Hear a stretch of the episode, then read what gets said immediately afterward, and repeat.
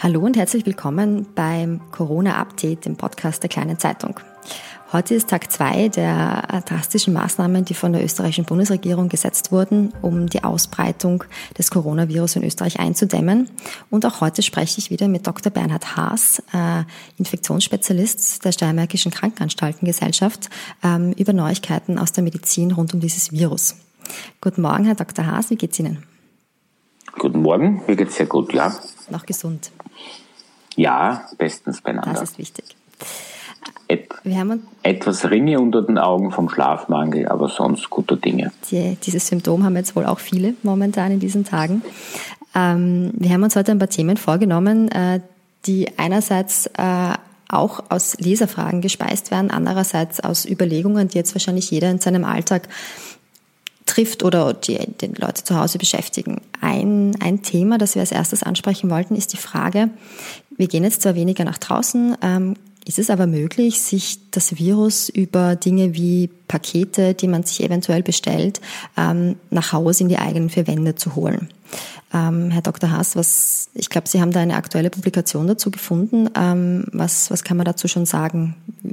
Kann das Virus auf, auf Paketen nach Hause kommen? Rein theoretisch ja, aber die Wahrscheinlichkeit, dass man das Virus auf einer, man nennt es in der Medizin, unbelebten Oberfläche sozusagen übertragt, ist insgesamt gesehen sehr, sehr gering. Warum? Es hängt immer von der Beschaffenheit der Oberfläche ab. Eine Oberfläche wie Karton oder Papier, die an sich sehr saugfähig ist, äh, ist ein sehr, sehr schlechter Überträger äh, von Krankheitserregern und insbesondere Viren, die aus dem Respirationstrakt kommen, weil die Viren in den respiratorischen Sekreten innerhalb einer kleinen feuchten sozusagen äh, Umgebung immer sein müssen. Wenn die nun auf einer saugfähigen Oberfläche wie Karton oder saugfähigen Papier auftreffen, wird es meistens sehr schnell von dem Karton aufgesogen und äh, da das und das Tröpfchen, das Sekrettröpfchen trocknet rasch ein und damit auch die darin befindlichen Viren.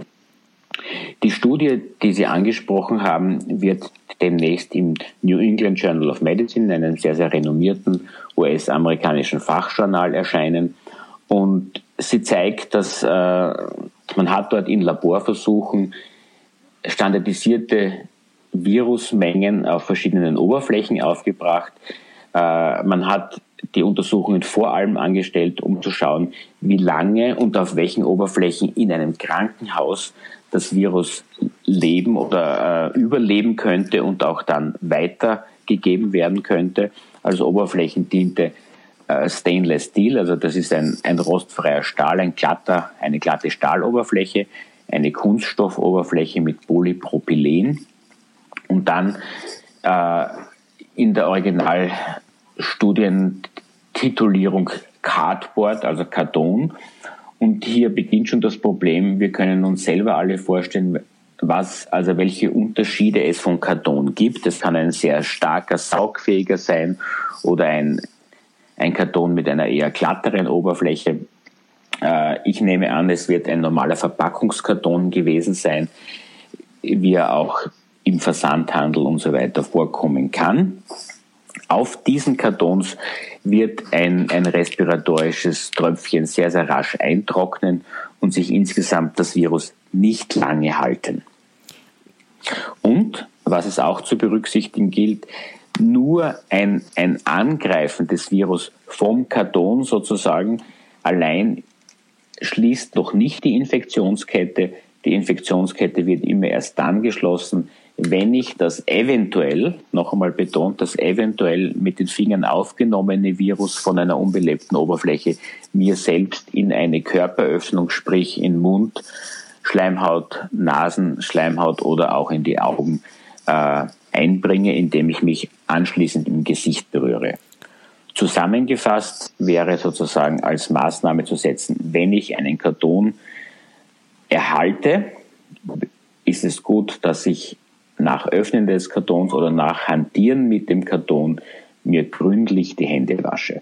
Aber auch da sind wir wieder bei eigentlich Hausverstandsmaßnahmen, weil wie wir alle wissen, sind Verpackungskarton außen durch einen Durchlauf in Logistikcenter, durch ein Umstapeln in einem Fahrzeug und so weiter, außen meistens normal schon eher mit Staub oder anderen Schmutzteilen behaftet. Das kennt jeder, wenn man, wenn man einen Karton angreift, hat man nachher schmutzige Hände und es macht daher sehr, sehr viel Sinn, sich anschließend nach dem Hantieren mit einem Karton die Hände zu waschen.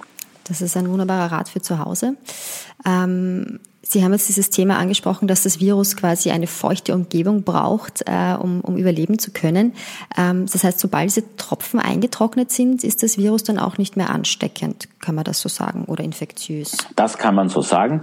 Sobald es eingetrocknet ist, ähm, werden Strukturen sozusagen vom Virus aufgebrochen und die Infektiosität damit sehr, sehr stark reduziert. Alles klar.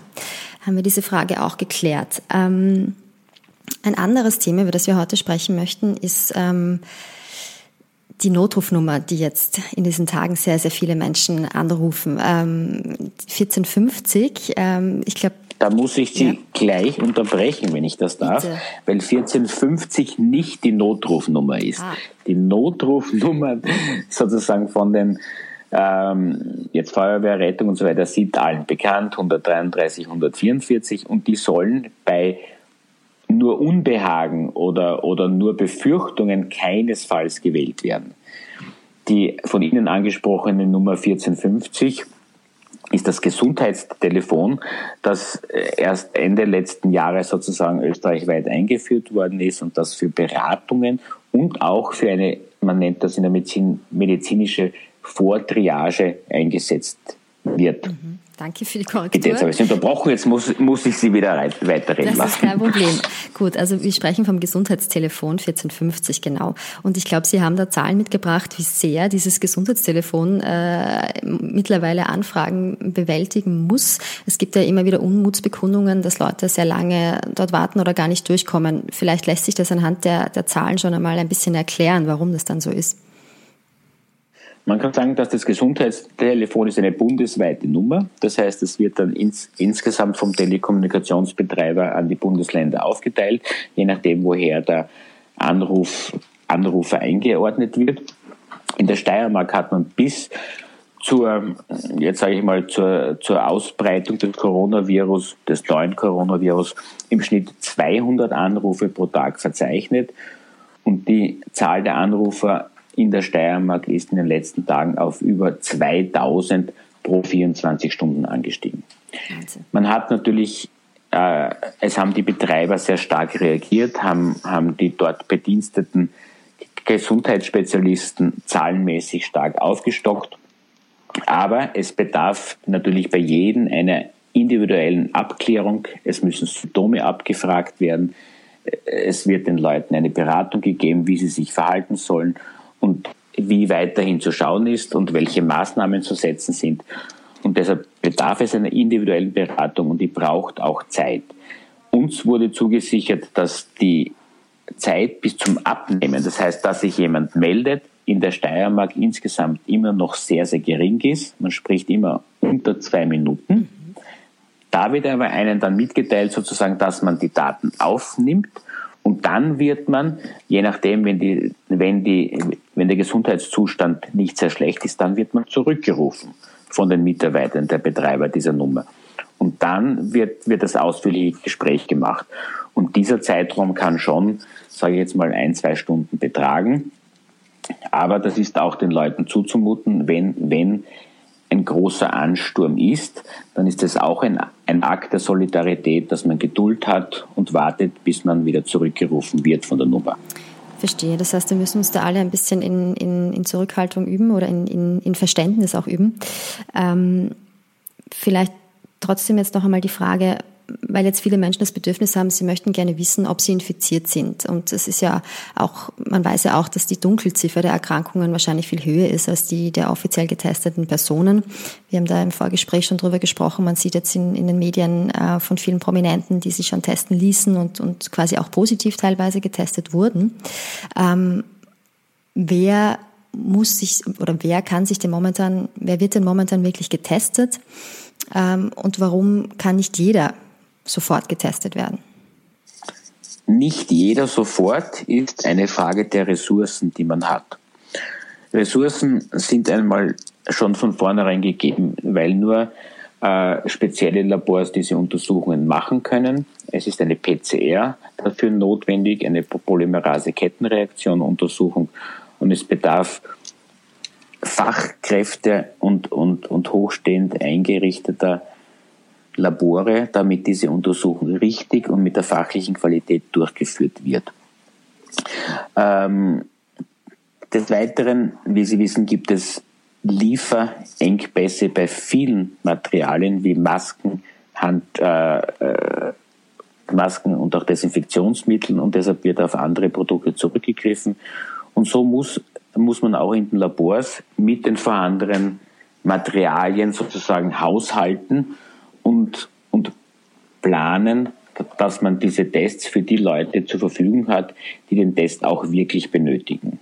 Das heißt, man hat sich für eine zentrale Untersuchungsabnahme äh, abgesprochen und hat, hat sich sozusagen geeinigt, dass die Abstriche alle über die Vorauswahl, über, die, über das Gesundheitstelefon 1450 zuvor geschehen und dann entschieden wird, wann bei wem ein Abstrich genommen wird und die Untersuchung durchgeführt wird. Und wer ist das jetzt? Also wer, wer ist ein, ein, ein Kandidat dafür, dass wirklich ein, ein Test notwendig ist? Ein Test ist notwendig, wenn oder ist notwendig ist, glaube ich, jetzt nicht sehr, sehr gut ausgedrückt. Ein Test ist zielführend, wenn schwerwiegende Gesundheitsbeeinträchtigungen bestehen und aufgrund des, des telefonischen Vorgespräches mit, mit den Mitarbeitern der Nummer 1450 eine hohe Wahrscheinlichkeit ist, dass der Mitarbeiter, äh, dass der Patient, der Anrufer eine ähm, Infektion mit dem neuen Coronavirus hat und, das muss man jetzt dazu sagen, und die Testung bei diesen auch eine Konsequenz hat. Das heißt, sind die Symptome leicht und ist der Anrufer sowieso abgesondert und in einer jetzt schon selbst auferlegten Ausgangsbeschränkung und er hält sich an all das, würde ihm bei einer nur leichten Symptomatik das Wissen, dass es jetzt wirklich eine SARS-CoV-2-Infektion ist, nicht viel weiterbringen, weil der, äh, die Information, die man ihm geben würde, wäre auf die Gesundheit schauen, viel trinken, Hausmittel einnehmen, wenn es ihm nicht schlecht geht und weiterhin zu Hause bleiben. Wenn hohes Fieber eintritt oder wenn starke Atemnot eintritt, dann müsste er sich wieder beim Gesundheitstelefon melden und dann würden weitere Maßnahmen erfolgen, wie ein Arztbesuch oder eine weitere notwendige medizinische Versorgung. Verstehe. Wenn ich jetzt wirklich schon Atemnot hätte, könnte ich dann auch die 144 wählen, also die Rettung direkt, oder sollte ich mich dann auch immer an das, an das Gesundheitstelefon wenden? Wenn Atemnot vorliegt, ist natürlich zu entscheiden jetzt vom Triage-Mitarbeiter, welche Art der medizinischen Einsatzversorgung der nächste richtige Schritt ist. Dann sind wir auch schon beim Thema Symptome. Da geistert jetzt ja auch sehr viel in den, in, im Internet herum, was, was alles dem Coronavirus zugeschrieben wird. Ähm, was sind denn jetzt Symptome, mit denen man sich melden soll? Ähm, und was ist die Gefahr, wenn man sich jetzt zu sehr hineinsteigert in dieses ganze Thema Coronavirus? Es ist ein, ein auch in der Medizin gut bekanntes Faktum, dass wenn man sich sehr, sehr lange und ausführlich mit den Symptomen einer Erkrankung beschäftigt, dass man dann äh, allein durch das Lesen äh, dieser Symptome und das häufige Hören, wie eine Erkrankung verläuft, äh, ist der menschliche ist die menschliche Person oft sozusagen ver verleitet, auch diese Symptome zu spüren. Damit will ich ausdrücken, dass je nach, nach der Psychostruktur eines Menschen oftmals die Angst hervorkommt, an einer Erkrankung zu leiden.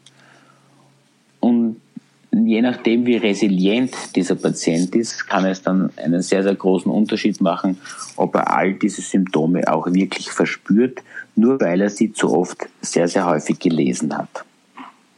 Und das ist nur ist vor allem bei leichteren Symptomen häufig der Fall, wie Kopfschmerzen, ein, ein Gefühl einer verstopften Nase oder Halskratzen und so weiter. Aber das heißt, um jetzt nochmal zurückzukommen zur Ausgangsfrage, welche Symptome sind jetzt tatsächlich ernst zu nehmen im Zusammenhang mit dem Coronavirus? Die Symptome, die mittlerweile auch schon sehr, sehr häufig in allen Medien gebracht worden sind, sind Fieber, Husten und in weiterer Folge dann auch starker Husten, einhergehend mit Atemnot. Also das bleibt weiterhin bei diesen klassischen Symptomen. Ja. Alles klar.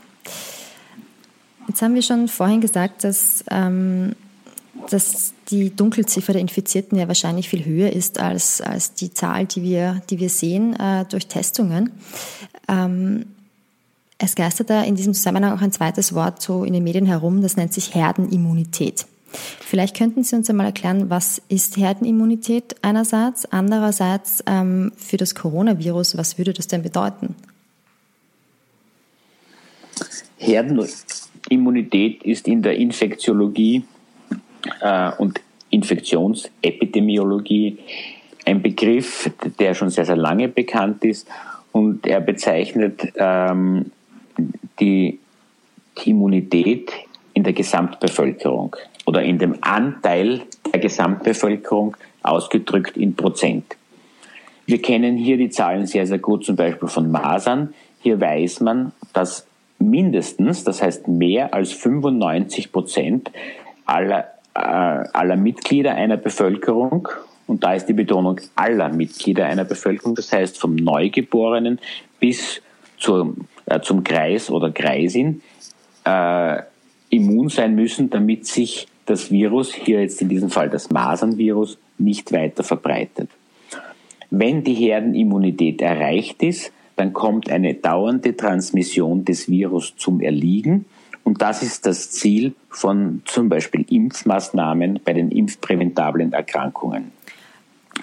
Wenn die Herdenimmunität gegeben ist, wiederum das Beispiel Masern mit 95 Prozent, dann sind auch diejenigen Mitglieder der Gesellschaft, die besonders schützenswert sind.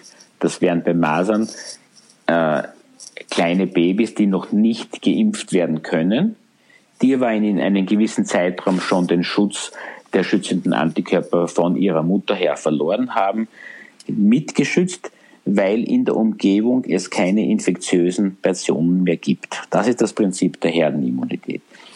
Das heißt, das Virus, auch wenn es weitergegeben wird, trifft nicht mehr auf empfängliche Personen. Genau. Und jetzt haben wir ja momentan eine Situation, dass das neuartige Coronavirus auf eine Gesellschaft trifft, wo es so gut wie keine Immunität gibt ähm, und das wohl auch der Grund ist, warum es sich so rasch verbreiten kann. Ähm, für, das, für dieses äh, neue Virus, welche Herdenimmunität müsste denn herrschen, damit diese Ansteckungsketten zum Erliegen kommen, wie Sie das gerade beschrieben haben? Wie Sie schon selber sagen, es ist ein neues Virus und deshalb gibt es auch hier noch kaum wirklich Daten, die verlässlich sind. Es gibt Spekulationen und Hochrechnungen und Vergleiche von anderen Viren, äh, aus denen man wirklich in, im Sinne von Hypothesen gewisse Prozente äh, sich errechnet und in Modellrechnungen dann immer hochrechnet, wie, wie viel Prozent man haben müsste. Ich gebe hier ein paar Zahlen sozusagen äh, wieder, die mir bekannt sind und je nachdem, aus welchem Land es unterscheiden sie sich sehr stark. Zum Beispiel englische Epidemiologen sprechen, dass eine Herdenimmunität schon bei 55 bis 60 Prozent erreicht werden würde. Das spiegelt aber auch jetzt sozusagen die äh, Maßnahmen, die in England gemacht werden, nämlich kaum welche wieder. Dort war die Idee eine Zeit lang, man lässt dem Virus den Lauf im Sinne seiner Ausbreitung und setzt auf die Herdenimmunität als später einsetzende, einschränkende Maßnahme für eine weitere Ausbreitung. Andere Epidemiologen und Infektionsspezialisten gehen aber davon aus, äh, dass die Durchseuchungsrate viel, viel höher sein muss, um die weitere Ausbreitung des Virus zu stoppen. Und man geht davon über 70 Prozent aus. Und dementsprechend äh, sind auch die Maßnahmen unterschiedlich, die die verschiedenen Länder, sage ich jetzt einmal, setzen. Wenn Sie mich fragen, äh, was eher anzunehmen ist, dann bin ich eher im oberen Bereich, äh, also bei den 70 Prozent. Und ich glaube, dass die Maßnahmen, die jetzt die österreichische Bundesregierung gesetzt hat und die auch konsequent momentan eingehalten werden und weiterverfolgt werden, die richtigen sind, um die Ausbreitung des Virus einzudämmen. Sie haben jetzt eh schon das Thema England angesprochen. Das, das klingt ja jetzt auf dem ersten, also aufs erste Hören schon sehr fatal zu sagen, lassen wir das Virus einfach mal sich ausbreiten und dann sind wir irgendwann eh am Ende der Ansteckungskette angelangt. Klingt für mich ein bisschen nach, hm, ich weiß nicht, Menschenversuch oder ist das zu hart gesagt? Das ist zu hart gesagt, weil, weil es ja nicht nur ein, äh, A, ein Versuch ist und was, was auch immer wieder immer wieder in diesem Zusammenhang angesprochen werden muss, äh, ist, ist der Zeitraum, bis wann ich in einer Bevölkerungsgruppe diese Herdenimmunität erreiche. Hier ist es dann relativ unwichtig, ob die Herdenimmunität bei 60, 65 oder 73 Prozent liegt, sondern entscheidend ist, in welchem Zeitraum diese Herdenimmunität erreicht wird und hier darf ich wieder an die, an die Grafiken erinnern, die der Bundeskanzler auch schon mehrmals gezeigt hat. Es geht um die Epidemic Curve, um das Ansteigen und um die Spitze dieser epidemischen Kurve. Habe ich einen sehr, sehr hohen und steilen Anstieg, werde ich mit einer großen Anzahl der betroffenen Personen, äh, also an Erkrankten rechnen übersteige damit sehr, sehr rasch die Grenze der, äh, der Versorgungskapazitäten des Gesundheitssystems. Und das ist momentan das wichtigste Ziel all dieser Maßnahmen, die die Geschwindigkeit der Ansteckung der Leute, also die Geschwindigkeit der Ansteckungen oder und, und damit die Anzahl der angesteckten Leute nur langsam nach abgeschwächt nach oben gehen zu lassen, damit diese Grenze der Versorgbarkeit im Gesundheitssystem eben nicht überschritten wird. Genau, und das versuchen wir gerade in Österreich. Ich glaube, England hat jetzt inzwischen auch schon seinen, seinen Pfad geändert, oder? Äh, also die sind, glaube ich, auch wieder davon abgekommen, ähm, einfach mal das Virus Es war bis gestern die Linie von Boris Johnson in England sozusagen nur sehr, sehr wenig Maßnahmen zu treffen und wie Sie selber ausgedrückt haben, dem Virus seinen Lauf zu lassen. Das äh, ist natürlich bei vielen Spezialisten auf große Kritik gestoßen. Und meinen letzten Informationen zufolge wird sich auch der Kurs sozusagen in, in, in Großbritannien ändern. Jetzt ist ja die Vorgabe, dass wir die Gänge aus unserem eigenen Zuhause so möglichst, äh, möglichst gering halten. Ein Thema ist natürlich für, für Menschen, die die Dauermedikationen haben, also die ständig Medikamente einnehmen müssen, dafür Rezepte brauchen und sich die Medikamente auch in der Apotheke abholen müssen. Jetzt ähm, gibt es da seit heute eine neue Regelung dafür. Vielleicht könnten Sie kurz äh, beschreiben, welche Erleichterung das für Patienten bringt, die ständig Medikamente brauchen. Hier haben sich Vertreter der Ärztekammer mit Vertretern der Apothekerkammer und den Sozialversicherungen ähm, sehr, sehr rasch zu einer sehr, sehr günstigen Einigung ähm, finden können. Die Einigung sieht Folgendes vor. Wenn ein Patient eine Dauermedikation, äh, zum Beispiel ein Hochdruckmedikament oder ein Diabetesmedikation vom Arzt immer verordnet schon bekommen hat, dann, dann musste er bislang immer zu dem Arzt gehen, um sich das Rezept unter Anführungszeichen weiterschreiben zu lassen. Und hier setzt nun die Änderung ein. Es muss der Patient, wenn, wenn die Medikamente zu Ende gehen, nicht wieder persönlich beim Arzt erscheinen, sondern es reicht ein, ein Anruf beim Arzt und entweder der Arzt selber oder die Ordinationsgehilfin wird dann veranlassen, dass dieses Rezept auf elektronischen Wege zur nächsten oder zur der Apotheke, die der Patient besuchen möchte, übermittelt wird und der Patient kann dann dort zur Apotheke kommen. Auch hier würde es Sinn machen, hier sich zuerst noch telefonisch zu melden, um zu fragen, ob das Medikament wohl auch schon äh, lagernd ist und gleich schnell dann abgegeben werden kann, um Wartezeiten und Schlangenbildungen in den Apotheken zu vermeiden. Das sind gute Neuigkeiten, denn das bedeutet, dass, ähm, dass Menschen, die eh schon Medikamente brauchen, nur noch eine Station anlaufen müssen und nur noch gezielt in die Apotheke gehen können und nicht auch noch zum Arzt müssen. Richtig? Ja, da haben Sie vollkommen recht. Äh, äh, Menschen, die eine Dauermedikation benötigen, sind oftmals Menschen im höheren Lebensalter und genau die sind wieder die Personen, die bei einer Infektion mit SARS-CoV-2 ein höheres Risiko haben, daran schwer zu erkranken oder auch daran zu versterben. Das heißt, es unterstreicht die bereits gesetzten Maßnahmen, Nachbarschaftshilfe, äh, den Studenten, der im Haus wohnt, vielleicht bitten, dass er die Medikamente von der Apotheke abholt, weil es ist nun nicht mehr notwendig, vorher persönlich beim Arzt zu erscheinen, sondern man kann diese Schritte telefonisch machen und dann muss man ähm, die, die, nur mehr die Medikamente von der Apotheke abholen. Super.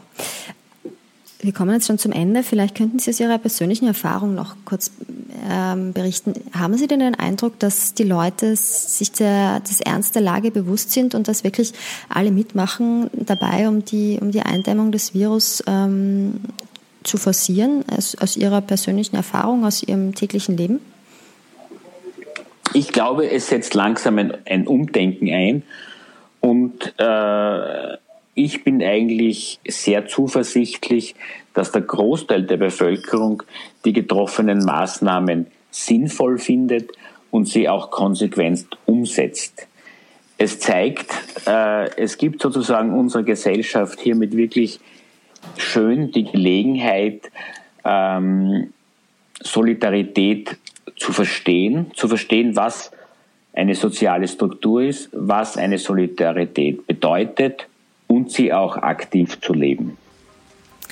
Wunderbar. Ich glaube, das ist ein schönes Schlusswort. Ähm, Herr Dr. Haas, vielen Dank für Ihre Zeit. Ähm, liebe Hörer, vielen Dank fürs Zuhören. Ähm, bis morgen und bleiben Sie gesund.